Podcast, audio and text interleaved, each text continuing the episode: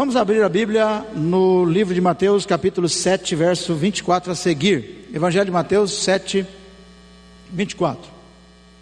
Agradecer aqui a pastora Ângela pelo, pela apresentação do projeto. Nós temos o tempo todo curso de família na igreja, que são liderados pelo Jorge e pela Ângela. Tem sido uma benção muito grande. Muitos casais têm sido atendidos, o tempo todo temos esse tipo de atendimento, além dos cursos, os atendimentos, usando metodologias aí para abençoar os casais, as famílias, encorajando-as. Mateus capítulo 27, graças a Deus. Você tem aí o texto no, na, na tela para você acompanhar. Vamos lá? Vamos ficar em pé para ficar mais dinâmico? Vamos lá, para tá perto do almoço. Eu acredito que ninguém vai dormir antes do almoço, mas pode querer cochilar um pouquinho. Graças a Deus.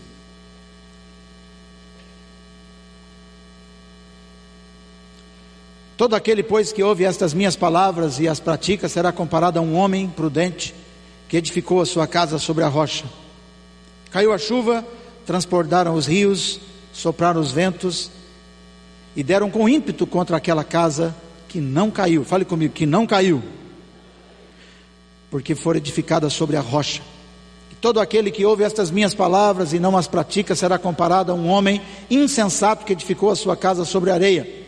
Caiu a chuva, transbordaram os rios, sopraram os ventos e deram com ímpeto contra aquela casa e ela desabou. Fale comigo, ela desabou. Olha para o seu irmão e fala assim: a casa desabou, sendo grande a sua ruína. Aleluia. Meu Deus, me ajuda. Hoje, irmãos, nós vamos falar de uma coisa que não tem como fugir. Eu e você não podemos, de maneira nenhuma, fugir das tempestades. Bom, hoje está chovendo e eu soube que ia chover hoje. Pode assentar um instante? Eu soube que ia chover hoje.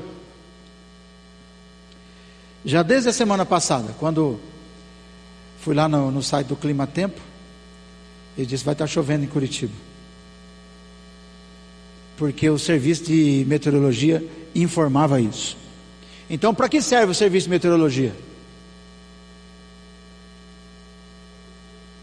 Trazer a previsão do tempo, não é? Ontem, por exemplo, caiu um avião em Taiwan, matando 47 pessoas, acho que sobreviveram 11.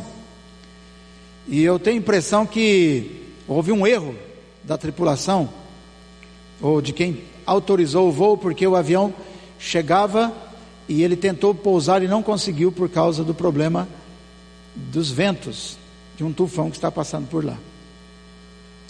E o avião tentou pousar uma vez, na segunda vez, quando estava a 100 metros do chão, ele caiu e causou mais uma tragédia aérea por um problema meteorológico, né? problema do tempo. É... Qual que é a diferença da gente ter ou não a informação meteorológica? Qual que é a diferença? Ontem, por exemplo, antes da chuva, lá em Arapongas, o clima estava por volta de 27 graus. 27. Hoje nós levantamos aqui com 15 graus. E a tendência é que no fim de semana, aqui em Curitiba, chegue a 4 graus. Lá em Arapongas, por exemplo, a 6 graus. E todo mundo veio preparado, né? Com uma blusa. Justamente quem não mora no Paraná, veio com uma blusa aí, porque a coisa aqui não é fácil. Então, a diferença é que nós temos a informação. Nós temos a informação, eu quero que você guarde esse detalhe porque isso vai ser importante daqui a pouco. Agora, uma outra pergunta importante: é possível evitar as tempestades na vida familiar? Pergunta aí para o seu irmão: é possível? Você acha que é possível, pastor Jorge? É possível evitar a tempestade na família? É possível ou não é? É em parte, é no todo ou não? O que, que você acha? Em parte? Quem que acha que é possível evitar em parte, levanta a mão. Quem acha que é possível evitar a tempestade no seu todo, levanta a mão. Maravilha, tem uns irmãos de muita fé. Que bênção. Quanto mais fé, melhor. Glória a Deus. Agora, se não podemos né, evitar a tempestade, o que, que a gente faz? Se eu não posso evitar uma tempestade, o que, que eu faço? O que, que eu faço? Eu não posso evitar uma tempestade. O que acontece hoje em dia, especialmente nos Estados Unidos, onde existem aquelas incidência muito grande de ventos fortíssimos que atingem, levam casas, leva tudo. Você vê caminhão voando. É, já pensou uma carreta voando na sua direção? Que loucura! Você é exposto a um tipo de tempestade como esse? A tempestade não pode ser evitada. A meteorologia prevê, mas não pode evitar. Mas eu posso fazer alguma coisa, eu posso arrumar um esconderijo, eu posso fortalecer a minha casa, eu posso arrumar um, um, um subterfúgio, uma coisa, um refúgio, um lugar de refúgio. Então isso é muito importante. Amém? Eu queria convidar o pastor Jorge que vamos fazer uma dinâmica rápida aqui. É, se eu não posso evitar a tempestade, o que, que eu posso fazer? Nós vamos trabalhar isso. E eu queria, antes do Jorge apresentar aqui essa dinâmica, dizer o seguinte: esse texto que nós lemos, irmãos, ele está no contexto do sermão da montanha, o sermão do monte, um conjunto de sermões que Jesus fez, e especificamente esse, esse texto que nós lemos agora, me parece, e claro, é o último sermão do monte. E ele parece apresentar, na verdade, através dessa parábola dos dois fundamentos, dos fundamentos, uma conclusão daquilo que Jesus ensinou, daquilo que ele propôs. Você percebe que Jesus proferiu esses sermões aonde mesmo? Numa montanha, não foi? Onde é que Moisés recebeu a lei de Deus? Lá no Monte Sinai. Tive o privilégio de subir, não sei se é o Monte Sinai, mas pelo menos indicam que estão indicando que é 3 mil metros, 12 quilômetros dando volta em cima daquele negócio, de camelo ou a pé, né? Uma parte de camelo, outra parte a pé, uma loucura, saindo à meia-noite para chegar às 7 horas da manhã, lá no, no, no cume do Monte Sinai, e para descer depois. Que complicação. Mas Moisés foi lá. E lá ele recebeu a lei do Senhor. E aqui nós vemos o Senhor Jesus no, na montanha, ensinando a palavra, trazendo princípios daquilo que seria, daquilo que deve ser a nossa vida, orientando a vida em todos os aspectos. E ele termina esse ensino com esta parábola que nós lemos, a parábola dos fundamentos. Que parábola é essa que nós lemos aqui? Conta a história de dois homens que construíram suas casas. Construiu um construiu a sua casa sobre areia, e o que, que aconteceu? Veio a enxurrada, o vento, a, a ventania, e a casa caiu. O outro construiu a sua casa sobre a rocha. Também veio a tempestade. Também veio o problema. Mas a casa não caiu. Então fala comigo assim: eu tenho uma casa. Eu sou uma casa. Minha família é uma casa. E agora? Eu olho para vocês todo mundo bonito aqui, bem vestido, né? Graças a Deus, o povo bonito. E eu olho e percebo que você já enfrentou muitas tempestades. Tem gente aqui que, se pudéssemos trazer aqui para contar a história, nós choraríamos de emoção, de alegria e até de tristeza. São tantas histórias que a gente ouve muito perto de nós, de pessoas e famílias que estão enfrentando tempestades terríveis. Tempestades com resultado trágico às vezes. O que, que a gente faz? Nós vamos combinar, um, vamos conversar um pouco sobre isso. Vamos combinar o que podemos fazer. Para se pudermos evitar, vamos evitar. Se não pudermos, Deus vai nos dar graça para superá-las, porque é isso que nós viemos fazer aqui. Bom dia a todos. Faço as palavras da pastora Ângela para a gente ser bem rápido, bem breve, mas eu fiquei muito feliz quando ela falou que eu, há uma semana, eu me aposentei. Eu escutei algumas pessoas falando ali, tão jovem. Ah, eu fiquei aqui quase que eu consigo, não consigo nem operar aqui o notebook. Muito obrigado, viu, pelo tão jovem. É, Deus tem sido maravilhoso comigo, com a minha esposa. Nós estamos muito felizes a gente cresce muito cada congresso de casais que nós estamos ministrando. Nós ministramos para nós, primeiramente, e para vocês. Deus me deu uma esposa maravilhosa, linda, dois filhos maravilhosos e uma sogra maravilhosa. Amém? Uma sogra maravilhosa. Olha o que Deus faz para a gente. Eu quero falar nesse tema rapidinho, fazer uma dinâmica, quero ser bem breve, nós trabalhamos muito com dinâmicas no nosso congresso para casais, mas nós temos aqui um texto super interessante que vai nos trazer bastante informação. Primeiro fato, previsão. Como o pastor falou aqui, previsão do tempo. Na nossa vida também tem a previsão do tempo. Nós temos três fases da nossa vida. Primeira fase, namoro. Namoro você já deve estar pensando: olha que lindo, bons tempos aquele. Olha o sol brilhando, como foi bom. Segunda fase, noivado. Aí já está um pouquinho chuvoso. Vocês vão entender por quê. Não para todos, mas às vezes está um pouco chuvoso. E a terceira fase, casamento. Aí vem as tempestades. Porque são dois seres diferentes que vão ocupar o mesmo lugar com bagagens diferentes. E aí é uma frente fria. Você tá, amor?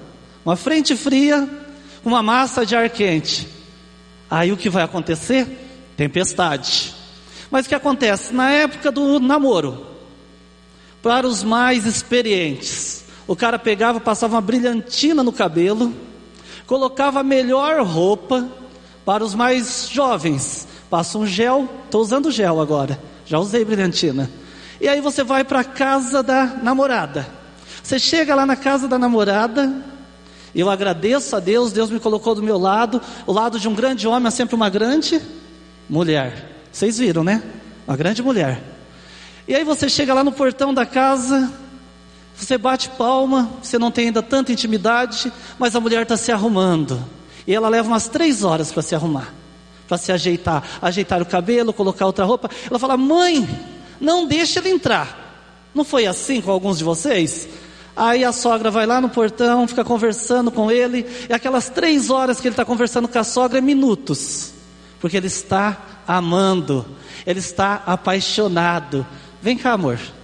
E aí, quando ela sai, chega no portão, ele olha para ela e fala: Como você está linda.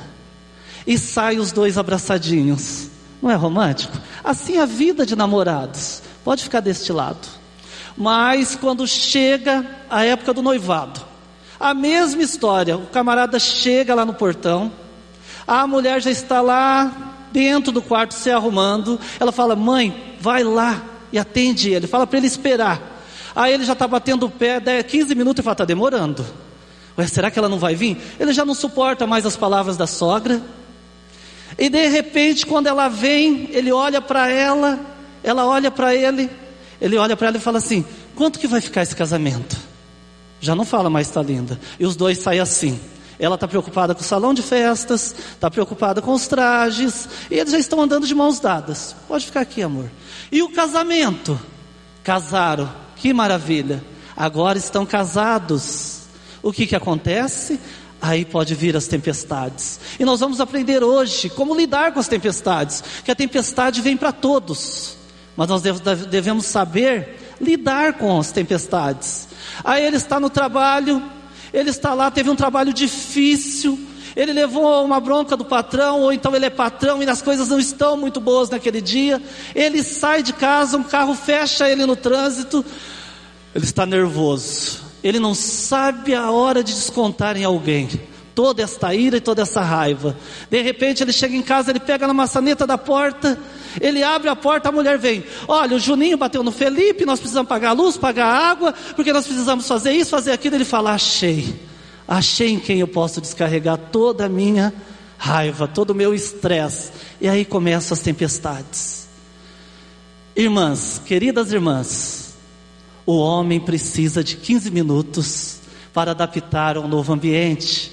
Quando ele chegar, deixe ele chegar, tomar o banho, sossegado. A hora que ele for lá para a sala, sentar no sofá e ficar trocando de canal, sem parar, aí você chega e pode conversar com ele. Agora, se ele fizer aham, aham, ele está concordando com tudo que você falou. Amém? Vem cá, amor. Aí estão casados. Casado já não abraça mais, muitos já não abraçam mais, outros já não pegam mais na mão, e quando chega o camarada na igreja, ele chega sozinho. Pastor falou: ah, cadê a esposa? Está lá atrás, pastor. Vem o velho na frente, a velha filharada atrás. Já não tem mais o romantismo. Então, para que a gente possa, como a águia, sobrevoar acima das tempestades, o que, que nós devemos fazer? Sermos eternamente namorados. Colocar a melhor roupa.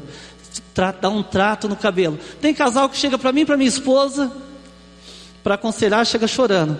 Pastor, o senhor não sabe o que está acontecendo com a gente. Camarada está num horário de passeio. Você olha para o pé dele, tudo sujo. Olha para o cabelo da mulher, tudo espetado. Pastor, o diabo está acabando com a gente. Eu falo, com certeza. O diabo está judiando de vocês. Já não tem mais aquele romantismo, já não tem mais aquela entrega. Eu me cuidar é valorizar a Ângela, ela se cuidar é me valorizar. Mas falando em tempestades, eu tenho aqui no meu bolso um barco. E quando nós vamos para o livro de Lucas, 8, 22, nós vamos ver que naquele texto aconteceu uma grande tempestade, não aconteceu? Este barco, meu irmão, minha irmã, é um barco que está no mar, que está no lago, e nem sempre a água do mar está calma, não é assim? Mas é um barco. Este barco tem Jesus. Como o barco dos discípulos também tinha Jesus. E o que, que acontece com a gente? Este barco está navegando tranquilamente. Essa é a nossa vida. E quando eu olho para este barco, ele é de papel, não é? E papel, o que representa o papel para você? Se a onda bater contra este barco, o que vai acontecer? Ele vai derreter, ele vai afundar, porque este barco é de papel. Eu sou este barco, eu sou frágil. A minha família é este barco. A minha família é frágil. Nós somos como este barco de papel. Mas quando Jesus está no barco, onda nenhuma, tempestade nenhuma pode afundar este barco. Mas quando nós aceitamos Jesus, nós fazemos os congressos de casais e nós estamos maravilhosamente bem. Vai deixar de vir a tempestade? Não. E a tempestade bate contra nós e nós gritamos como, como os discípulos gritaram: Senhor Jesus, onde tu está? Nós também gritamos desesperados. Mas o Senhor Jesus diz para nós: para o seu barco não afundar, você tem que tirar o que está pesando no seu barco. O que será que está pesando na minha vida? O que será que está pesando na minha família? Eu tenho que tirar. Vocês já assistiram um filme? Quando um barco está à deriva, o barco está para afundar, o capitão, o comandante daquele barco, o que, que ele fala? Vamos jogar o que pesa fora. Vamos jogar o que está pesando fora. Vamos jogar o que não presta fora. Aí você tem que obedecer o capitão, não tem? Porque senão seu barco afunda. E você vai pegar o que não serve mais e jogar fora. Ninguém em sã consciência iria pegar um baú de tesouros e jogar no mar para que o barco fique mais leve. Eu vou começar a jogar as coisas ruins. Não pode jogar a sogra, viu? É, não vai querer jogar a sogra fora do barco. Estou falando das coisas que não servem. E a sogra serve bastante, cuidar das crianças. Uma hora dessa ela está cuidando dos nossos filhos. Eu amo minha sogra. Ela é uma bênção para nós. Então nós vamos tirar agora o que está pesando na nossa vida, no nosso barco. Vou jogar para trás que o pastor Roberto limpa depois. Tá? Então nós tiramos, mas o nosso barco continua ainda querendo afundar, continua ainda não suportando as tempestades. Aí nós vamos para o capitão e falamos: já jogamos, jogamos tudo fora. Ele olha para nós e fala: jogou nada, tem coisa ainda para tirar desse barco, ainda tem coisa escondida, tem coisa que você não tirou ainda. Aí nós olhamos para Jesus e falamos: Eu vou tirar. E nós tiramos aquilo que estava oculto. E jogamos fora. Aí o que acontece? No nosso barco tem que ter uma entrada para Jesus. Jesus tem que ser o centro da nossa casa. Jesus tem que ser o centro do nosso lar. E Apocalipse 3:20 diz que Jesus está à porta e bate. E ele entra, não entra sozinho, ele entra com amor e todos os sentimentos ruins vão embora. Vamos abrir aqui uma entrada para Jesus? Aqui em cima.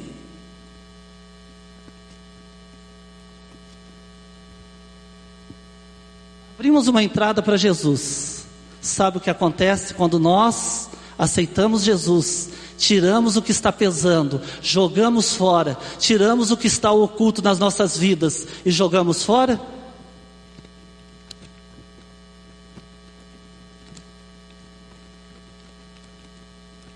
Ele nos entrega um colete salva-vida, o nosso barco. Ele nos veste com esta camisa. E quem veste a camisa de Jesus o barco não afunda. Amém? Vamos todos falar junto? Tem uma passagem em Gênesis 30, 30 que eu gosto muito, que diz o seguinte: De agora em diante eu vou trabalhar pela minha família. Lembra dessa passagem, Jacó? Vamos falar juntos? De agora em diante eu vou trabalhar para a minha família. Amém? Vamos aplaudir. Glória a Jesus. Amém. Você está vendo aí tá, tá na tela? É, quando a gente olha para essa parábola dos dois fundamentos, ou dos fundamentos, é, você vai perceber uma situação interessante que duas pessoas construíram uma casa. Cada um construiu a sua. Um construiu sobre a rocha e o outro construiu sobre a areia. Então, temos o homem prudente e o homem insensato ou imprudente. O que, que acontece com o homem prudente? A casa não cai. Irmãos, eu quero que você tenha noção do mundo em que você está vivendo. O pastor Elias promoveu, juntamente com o Global King, esse evento, que na verdade está se iniciando um grande movimento, esse é o nosso propósito, fazer um movimento pela família no Brasil, para atingir milhões de famílias. Esse é o propósito, está começando agora. É, tudo que você está ouvindo aqui, talvez você já, já ouviu, inclusive que você ouviu ontem, que você hoje, ouviu hoje de manhã. Nós também somos casas, somos famílias, conhecemos tanta coisa, sabemos de tanta coisa. Eu sei que tem muitos pastores assentados aqui, obreiros, líderes, assim como eu, que têm lidado com situações familiares as mais diversas. E eu já celebrei centenas de casamentos. Centenas de casamentos. Sou pastor há mais de 20 anos. E eu louvo a Deus porque muitos dos casamentos, a maioria dos casamentos que eu celebrei, das famílias que construímos, constituímos pelo primeiro casamento na igreja, estão firmes e fortes estão como o homem prudente, que construiu a sua casa sobre a rocha. Mas eu já celebrei muitos casamentos, e que dos quais eu me envergonho, porque já não existem mais. Existem até aqueles que já estão no terceiro casamento. É assim na sua igreja ou lá não acontece essas coisas? Quantas pessoas você recebe por semana ou por dia, ou por ano, no seu gabinete pastoral, no seu trabalho na igreja, como líder de célula, como líder de ministério, dizendo: Ó, não dá mais, não é, pastor Eduardo? Não dá mais. Meu casamento acabou. Mas como assim? Como assim? Acabou o casamento, destruiu a família, desintegrou tudo. E agora? Isso é porque existem pais de família, mães de família prudentes e mães de famílias imprudentes. E tudo que nós precisamos trabalhar na nossa vida é essa questão da família prudente, do pai de família prudente, da igreja prudente com as famílias. Toda igreja precisa ter um ministério para trabalhar especificamente a questão de família. Isso é muito sério. Cada dia as pessoas são influenciadas com coisas as mais absurdas possível. Todos os dias, televisão, internet, enfim, a mídia, o dia a dia no trabalho, uma coisa impressionante. Então nós temos o prudente e o imprudente. Mas vamos ver uma outra comparação em relação a isso. É, aquele homem prudente que constrói a sua casa na rocha, conforme a parábola que lemos dos fundamentos, o que, que acontece? O, o homem que construiu a sua casa na rocha é comparado ao homem que ouve a palavra e faz o quê? E pratica. Então quem ouve a palavra? Só o homem prudente ou o homem imprudente também ouve a palavra? Os dois ouvem a palavra. Então nós estamos ouvindo a palavra. Você ouve a palavra, eu ouço a palavra. As pessoas com as quais trabalhamos ouvem a palavra. Mas há uma diferença. Há uma diferença. O que é prudente, ele ouve a palavra, mas ele faz alguma coisa a mais. Vamos lá. O homem prudente, falei com o seu irmão, o homem prudente pratica a palavra. O pai de família prudente pratica a palavra. Agora nós temos um problema na igreja odierna, na igreja de hoje, sabe qual é? As pessoas não conhecem Bíblia. Quantas pessoas você conhece na sua igreja que já leu a Bíblia mais de uma vez?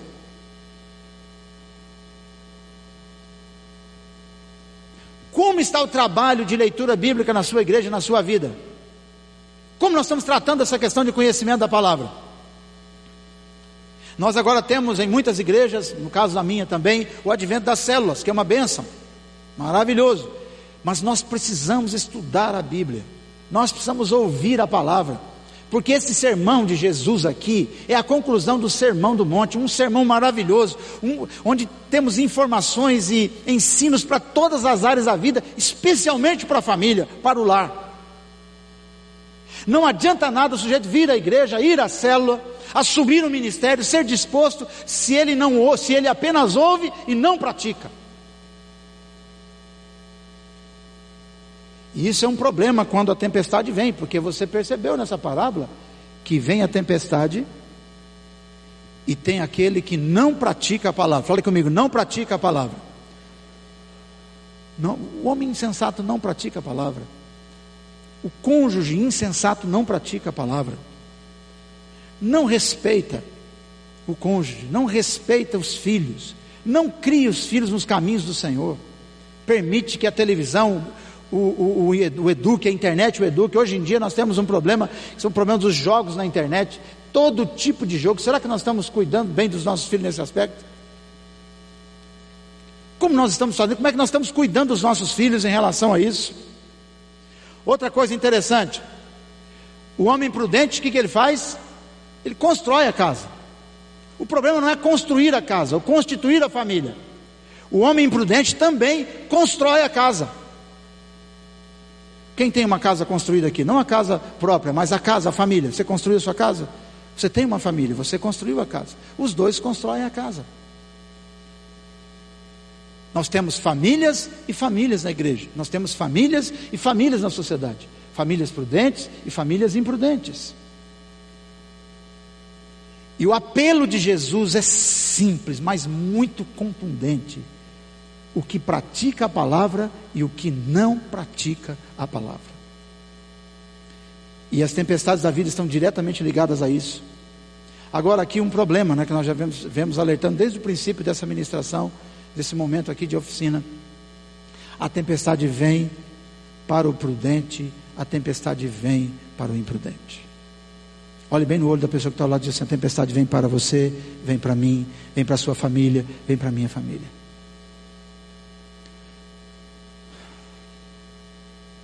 Você conhece alguém que se desviou da fé por causa de uma tempestade na família? Você conhece alguém que desviou-se da fé por causa de uma tempestade na vida financeira? Eu conheço vários, eu conheço muitos. Nós temos um pastor aqui em Ponta Grossa, pastor da primeira igreja presbiteriana renovada em Ponta Grossa, pastor Lucas Gomes de Almeida, muita gente deve conhecer aqui. Nesse momento eles estão passando por uma tempestade muito grande. Eles perderam um filho com 20 anos com leucemia. Menino músico da igreja, uma benção, maravilhoso menino. Uma benção aquele rapaz, a família uma benção, uma família sacerdotal maravilhosa. Mas a tempestade chegou. Uma família de oração, uma família séria, pastor há muitos anos. E agora? A família está sofrendo muito. O que vai acontecer daqui para frente? Que vai acontecer? Uma outra família nossa lá em Maringá, um pastor querido, saiu de casa para ir pregar numa igreja em Cianorte, sai de Maringá, vai pregar em Cianorte, no meio do caminho estava ele, a filha, a esposa, os outros filhos ficaram em casa. Numa situação de ultrapassagem, eles batem o carro, morre o pastor, a esposa, a pastora e a filha mais nova. Que tempestade. E agora? Às vezes nós temos sido ufanistas na igreja.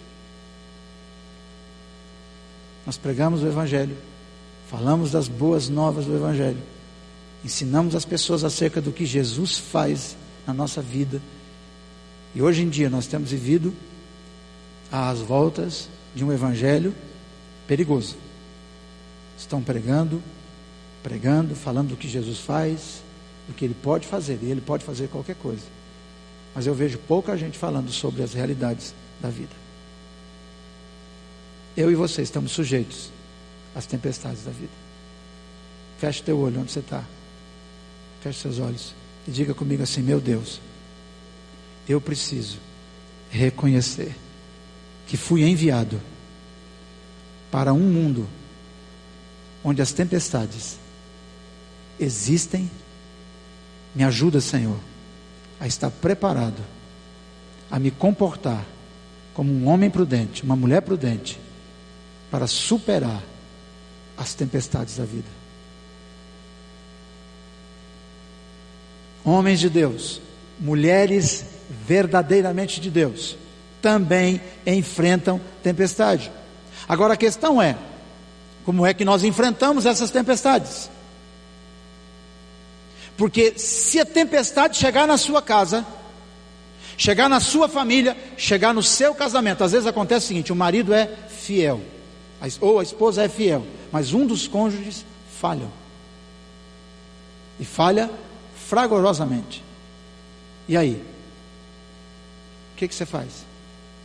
Abandona o casamento?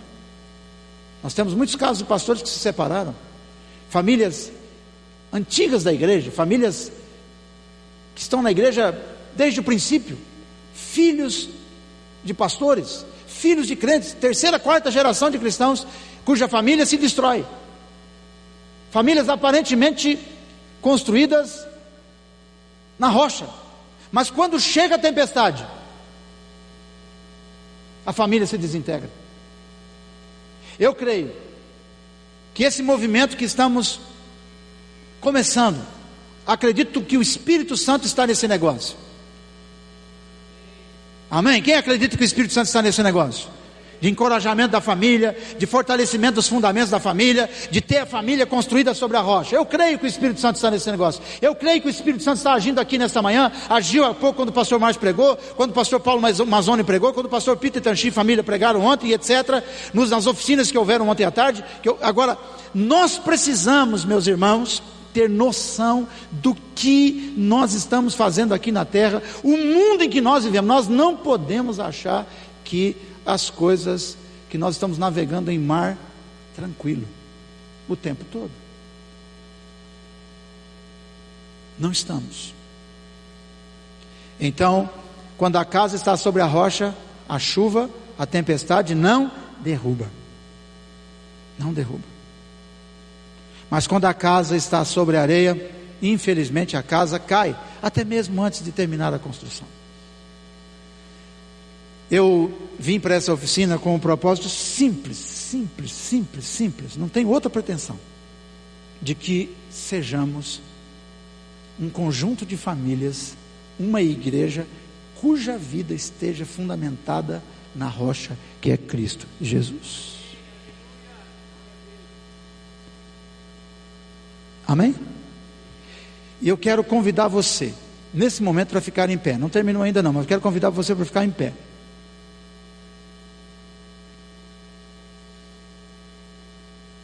Nós vamos dar uma olhada agora como que nós podemos vencer as tempestades que abalam as estruturas do nosso lar.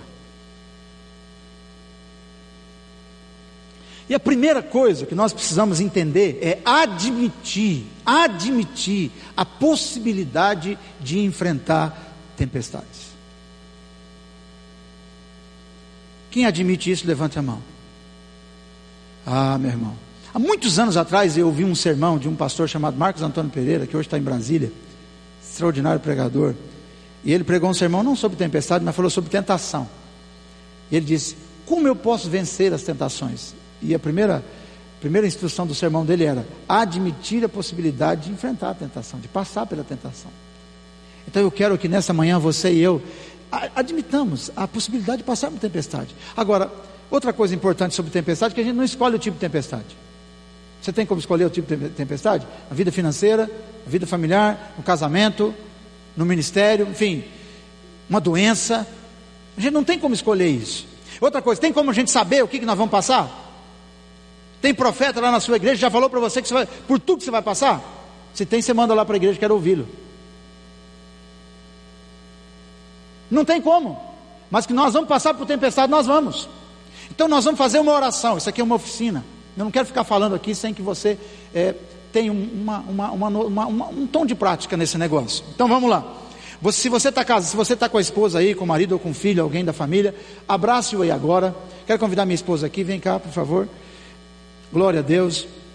Irmãos, eu quero que nós coloquemos isso é, diante do altar de Deus. Vamos pedir ao Espírito Santo que está aqui. Porque eu não quero amanhã, você não quer também amanhã passar por uma tempestade? Evitar, talvez não consigamos evitar todas elas. Muitas nós poderemos evitar, depois nós vamos ver isso.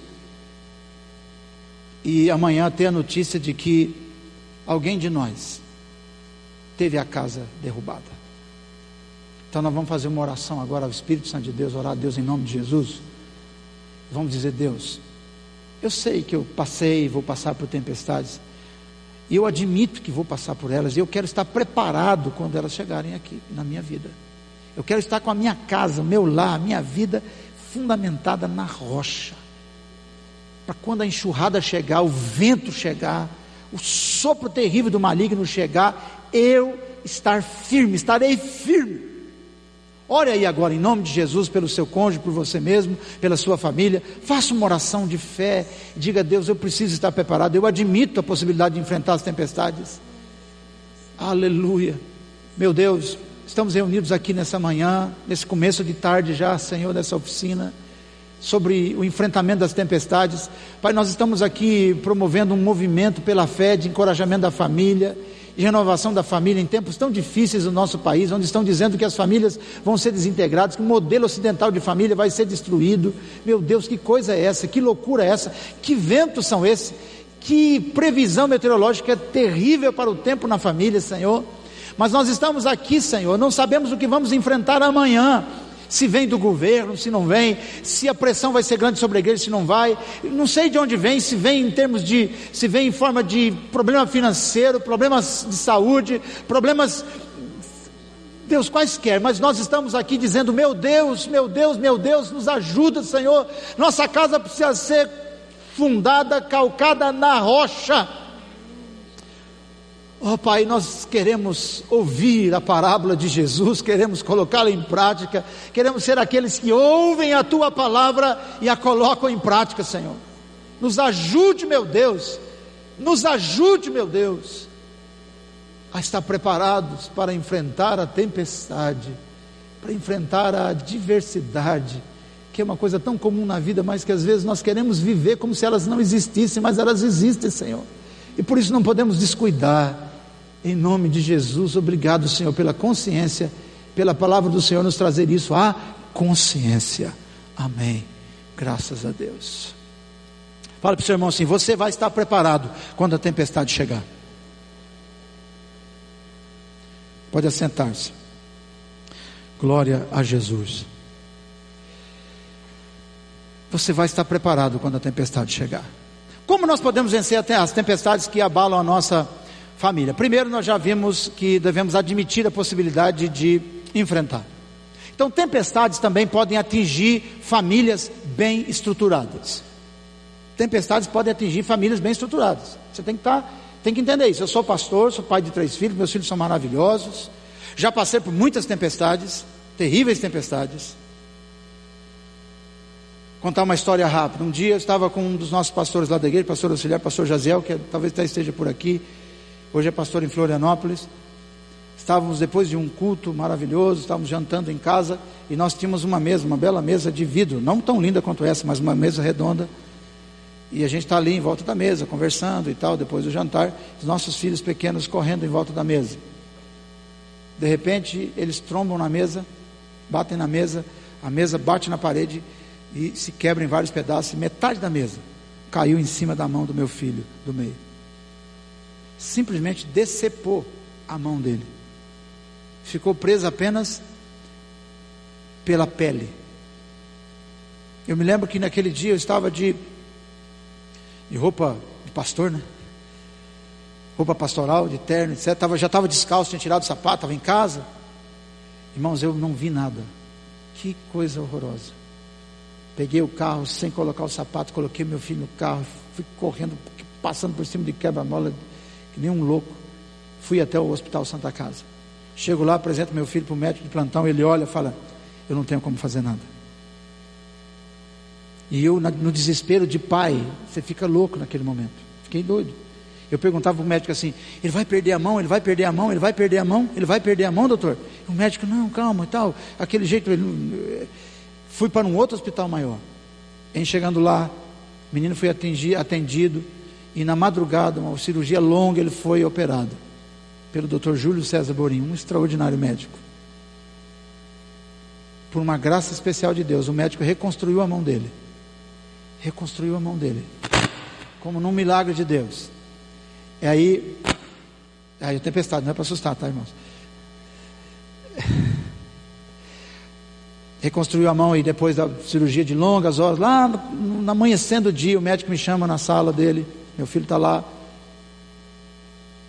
saindo da sala de cirurgia, saindo exatamente. E quando ele sai da sala de cirurgia, como se não bastasse toda aquela aflição, ele tem uma hemorragia na mão, depois que o médico faz a cirurgia.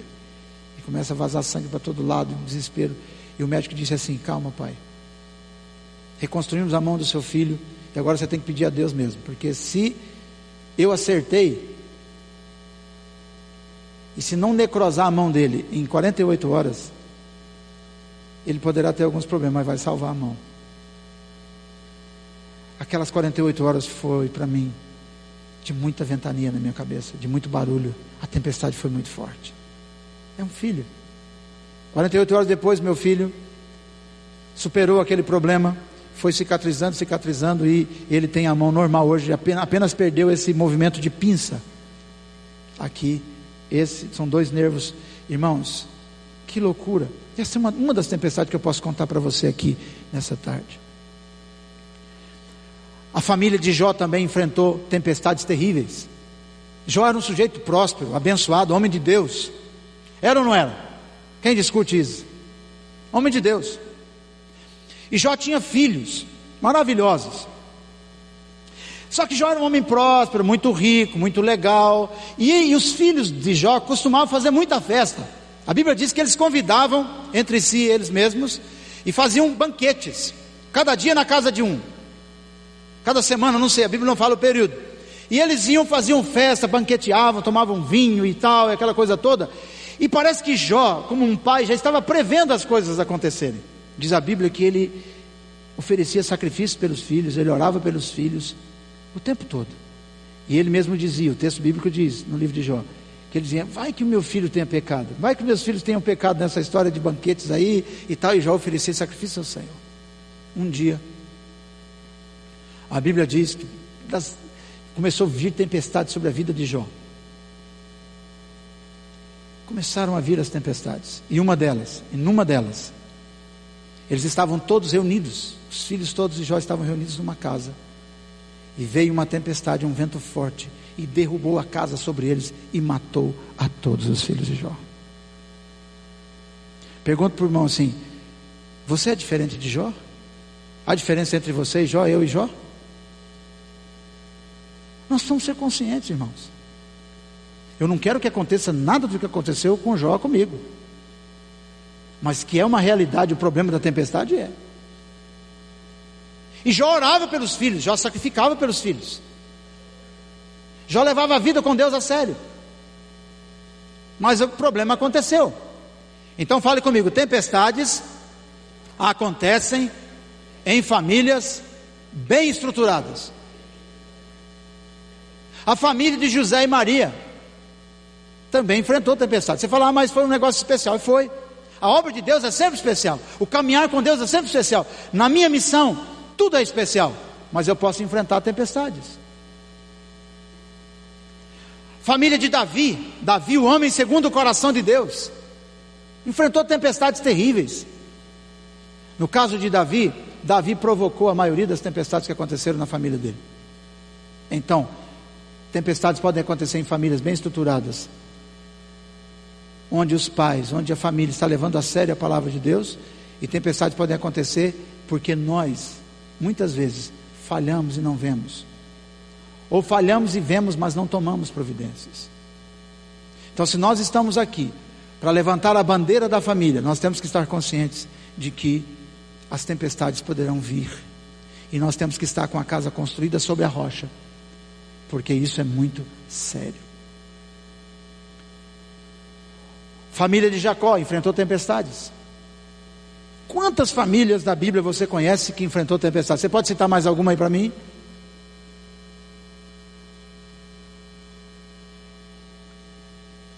Agora, como que eu posso vencer as tempestades que abalam as estruturas do, do, meu lar, do seu lar, do nosso lar, dos lares da igreja? Você que é pastor, que está aqui e que está aprendendo, nós estamos, estamos todos aqui para aprender, para levarmos a sério esse negócio de encorajamento da família. Leia comigo lá: usar os recursos. Se o senhor edificar a casa, em vão trabalham os que a edificam. Usar os recursos disponíveis necessários. Tempestades nós vamos enfrentar, mas como é que nós vamos enfrentar isso? Como é que nós vamos vencer as tempestades? Eu diria que todos nós passamos por situações parecidas, e os recursos são os mesmos para todo mundo, não há recurso diferente. Ou há? Os recursos são os mesmos. Qual é o primeiro recurso que eu posso usar para vencer a tempestade na família? Vamos lá, instruções claras da palavra de Deus. Por isso que eu disse, esta geração de crentes, de líderes de célula, de líderes, discipuladores, de pastores, de líderes ministeriais, de líderes de grupos da igreja, de líderes em todos os aspectos, de pessoas que estão frequentando a nossa igreja, as nossas igrejas, precisam entender que precisam conhecer a palavra, que precisam é, mergulhar no conhecimento da palavra de Deus, se alimentar da palavra de Deus. Não tem como enfrentar a tempestade na família com dinheiro. O dinheiro pode ser uma, uma, uma ajuda importante. Mas o primeiro recurso que nós temos para vencer as tempestades no lar é das instruções claras da palavra.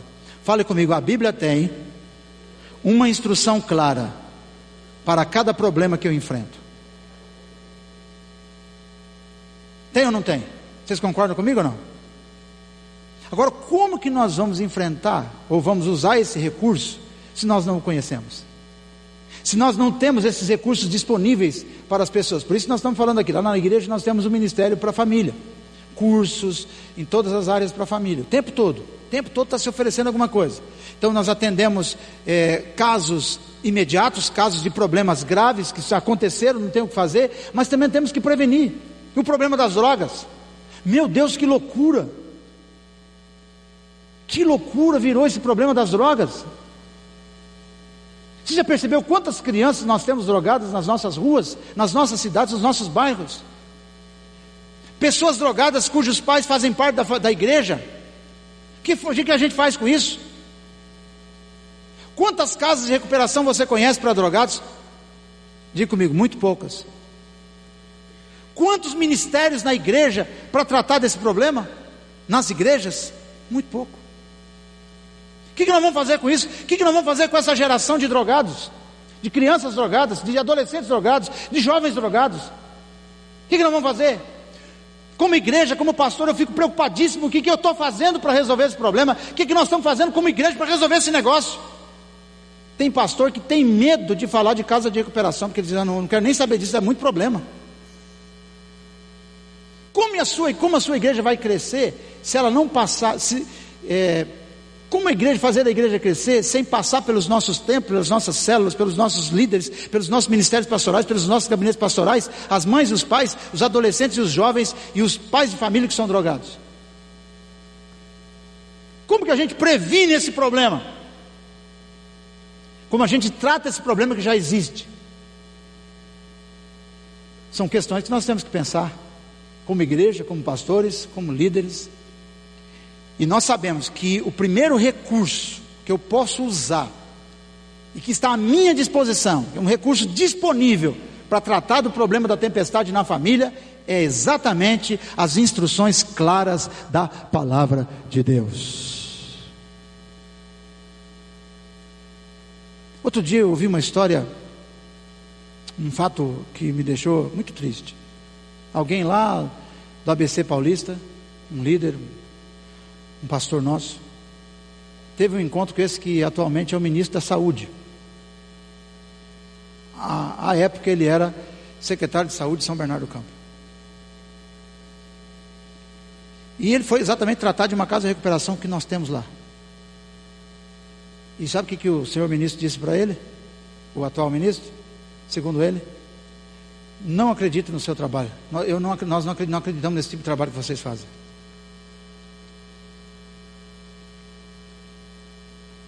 Quem é que liberta drogados nesse, nesse, nesse mundo, nessa, nesse, nesse país?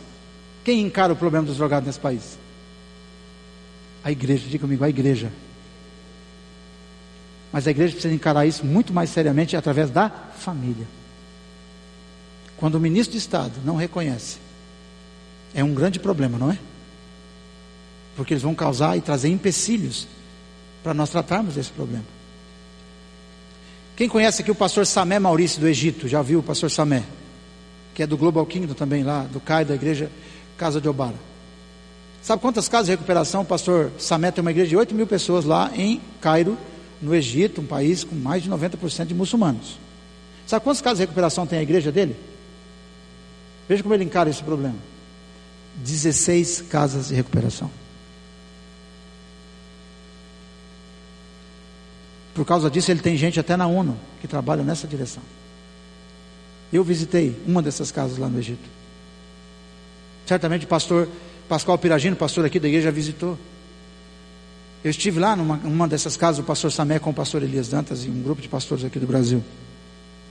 Irmãos, lá, lá no Egito, o pastor Samé está usando as instruções claras da palavra de Deus para vencer o problema das drogas lá na sua casa, lá na sua igreja, lá na sua cidade, o que, que você está fazendo? Tem algum outro recurso que possa liberar alguém do, do, problema das drogas, que não é simplesmente o uso do, do, da química, do elemento químico, da substância química? Tem outros fatores por trás que levam as pessoas a se viciarem. Depois, claro, aparece a dependência orgânica, a dependência química. Mas nós precisamos vencer isso e nós vencemos isso através das instruções claras da palavra de Deus. Outra maneira de nós enfrentarmos o problema é, da tempestade. Fale comigo, temos o poder do Espírito Santo. Eu sei que nós temos aqui irmãos mais pentecostais, irmãos mais históricos, tradicionais, irmãos talvez neopentecostais, irmãos de várias igrejas, não é? Mas quem é aqui acredita no Espírito Santo, no poder do Espírito Santo, levanta a mão. Quem acredita que tem o Espírito Santo? Diga, eu tenho. O Espírito Santo habita em mim. Habita ou não habita? Então vamos aplaudir ao Senhor Jesus, aleluia, pelo Espírito Santo que habita em nós.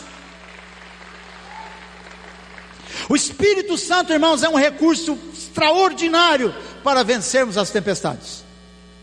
É ou não é? Por exemplo, Gálatas 5:22, o fruto do Espírito. Quando nós estamos evidenciando o fruto do Espírito, nós podemos superar, sobrepujar o problema da tempestade, seja qual for, como eu citei há pouco aqui. Como o pastor Lucas Gomes de Almeida e a sua família vai enfrentar a ausência do filho de 20 anos em casa? Como ele vai subir ao púlpito para cantar, ele que é cantor, a família inteira canta, e vai olhar do lado e não vai ver mais o filho na bateria tocando? Como? Se não for a graça de Deus por meio do Espírito Santo que habita neles. Como você vai enfrentar o problema da traição na sua casa? O problema de um desvio de conduta de um filho, de um marido, de uma esposa. Como você vai enfrentar? A não ser pelo Espírito Santo. Mas o fruto do Espírito é, nós precisamos evidenciar esse, esses aspectos do fruto do Espírito. O primeiro aspecto do fruto do Espírito é, qual mesmo? Amor. Fale comigo, amor. Quem é que trouxe o amor de Deus em nosso coração, em nossa vida? Quem? Você consegue amar sem o Espírito Santo? Você pode até dizer que sim, eu não acredito. Porque a Bíblia diz que o, o amor de Deus foi derramado em meu coração, lá em Romanos, pelo Espírito Santo. Essa é uma arma poderosa.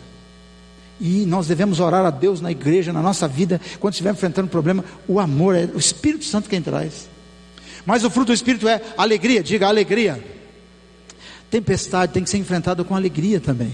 Mesmo na tempestade devemos nos alegrar. Como disse Paulo aos Filipenses: alegrai-vos no Senhor. Outra vez digo: alegrai-vos.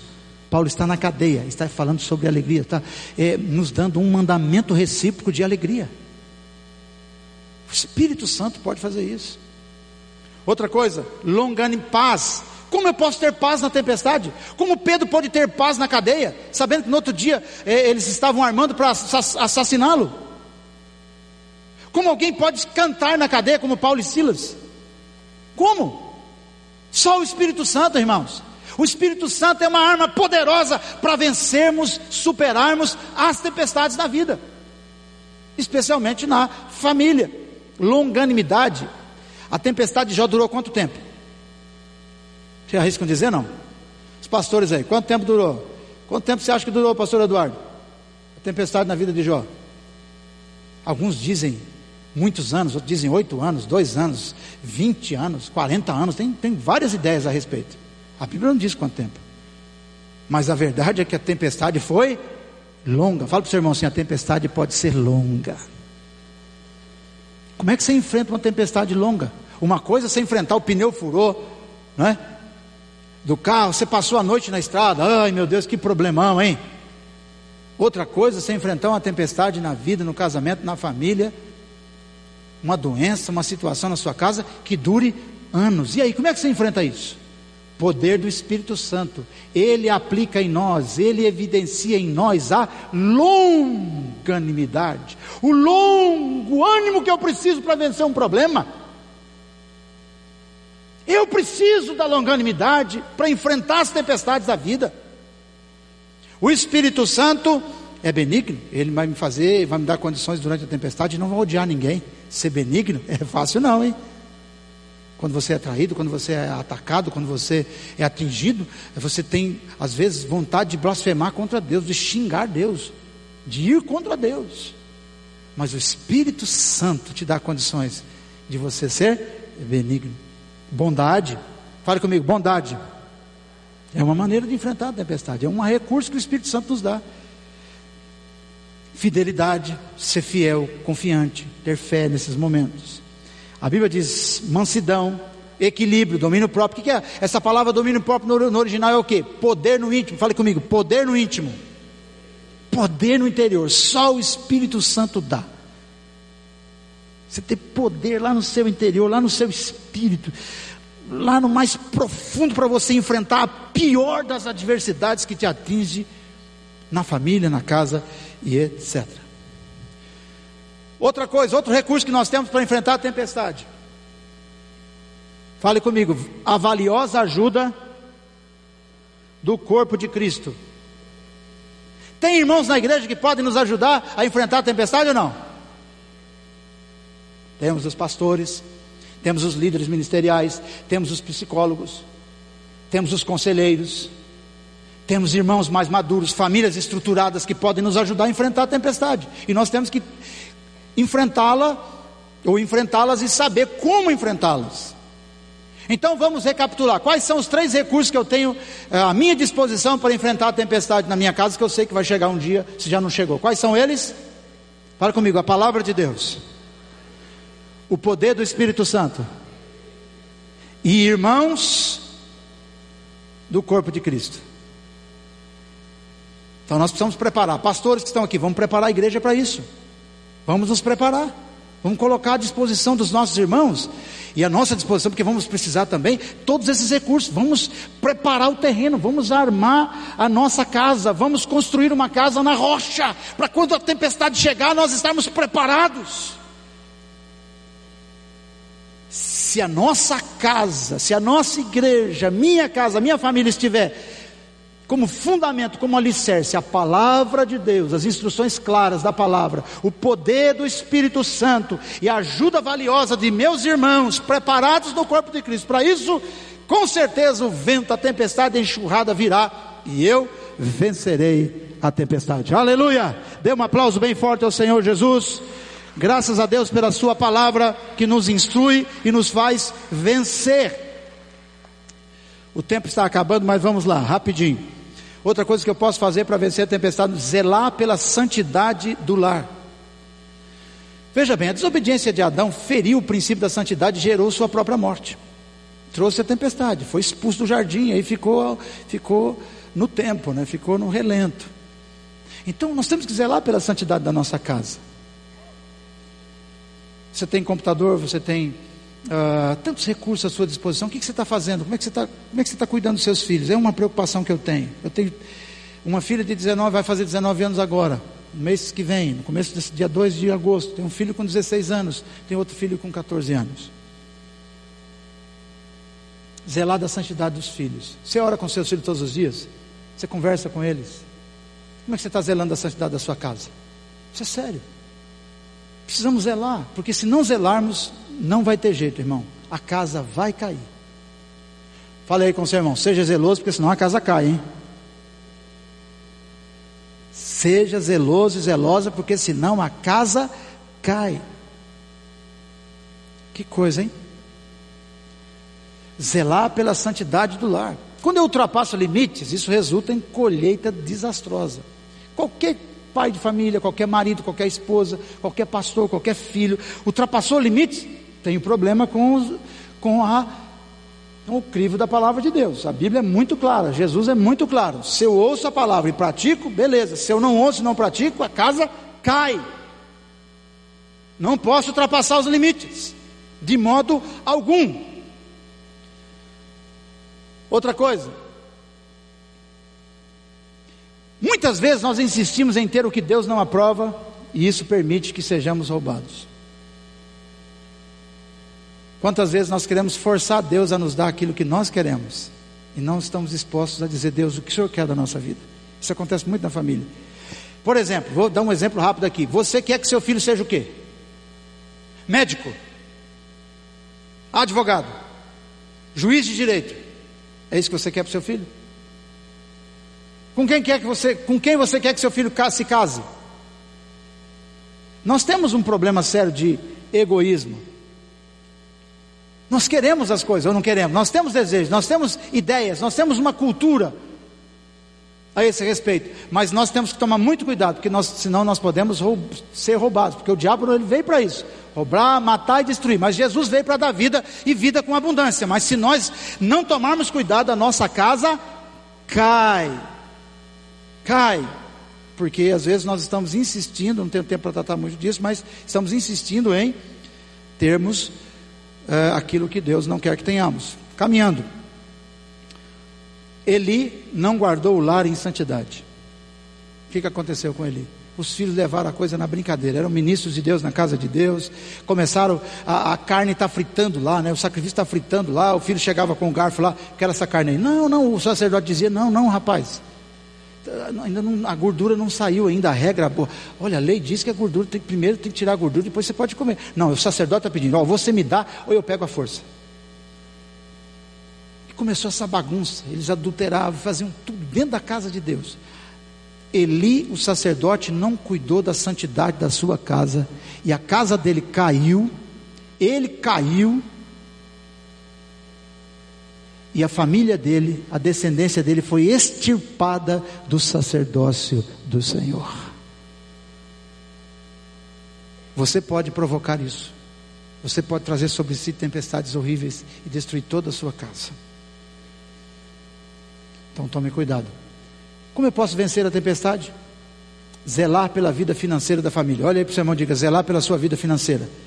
Esse é um dos itens mais difíceis para nós todos. Vivemos dias difíceis de consumismo, onde às vezes não temos controle sobre o que temos, o que podemos, quanto devemos e quanto não devemos gastar. Quando caímos nisso, precisamos orar muito, ter muita paciência e para que Deus nos tire dessa situação difícil, muito difícil.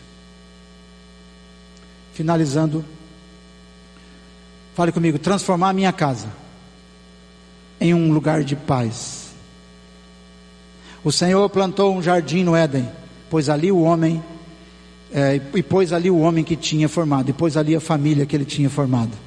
Olha que interessante.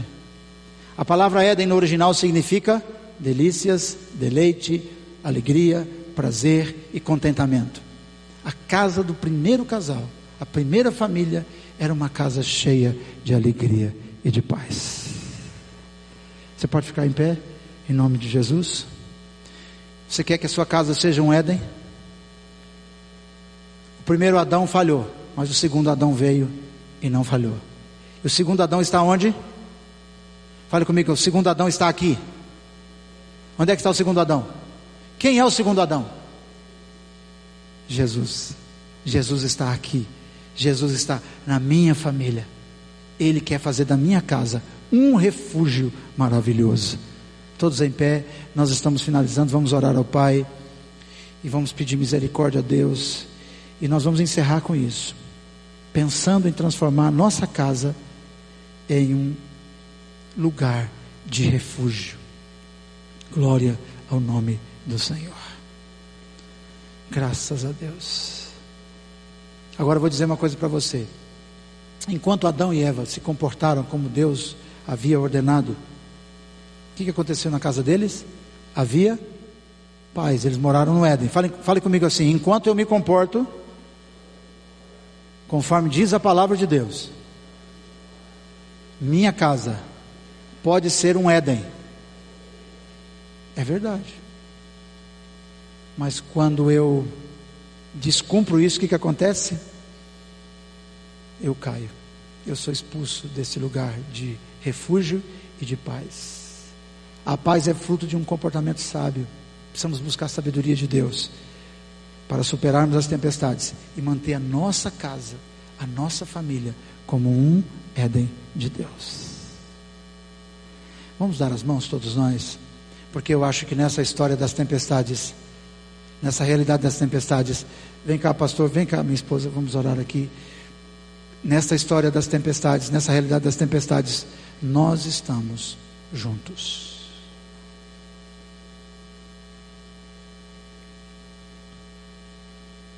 Eu tenho noção clara de que Deus começa em mim, começa em você cada dia um tempo novo.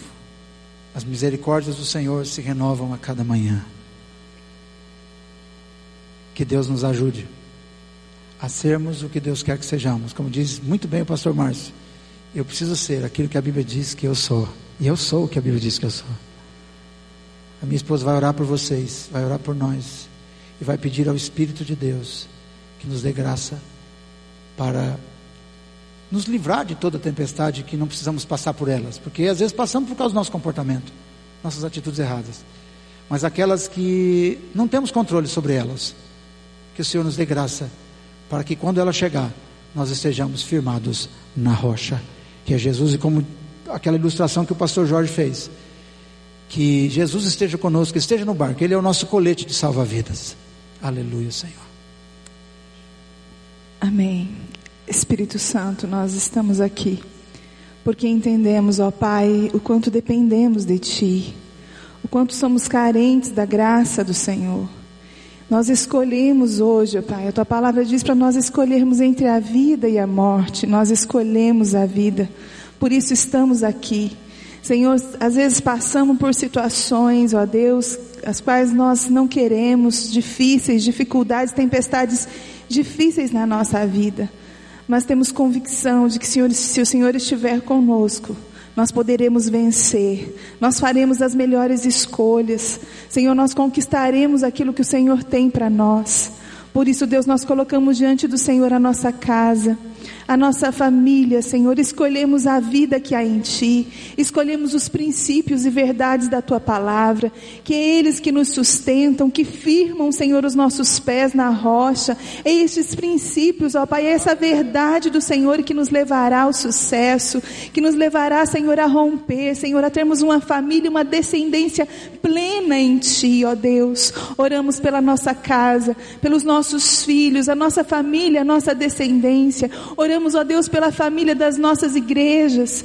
Deus, que possamos, Senhor, a cada dia estarmos dirigidos pelo Senhor. Pai, constrangidos por tua graça e misericórdia, sustentados e encorajados pelo poder do teu Espírito Santo. Oramos, ó Deus, para que o Senhor não nos deixe só, nunca, jamais, Senhor. Arranque de nós, ó Deus, todo e qualquer sentimento de independência que talvez queira nos tirar dos propósitos e dos caminhos do Senhor. Senhor.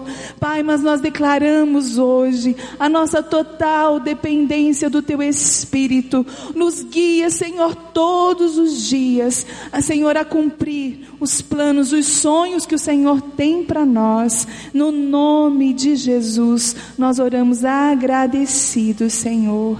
Amém e amém.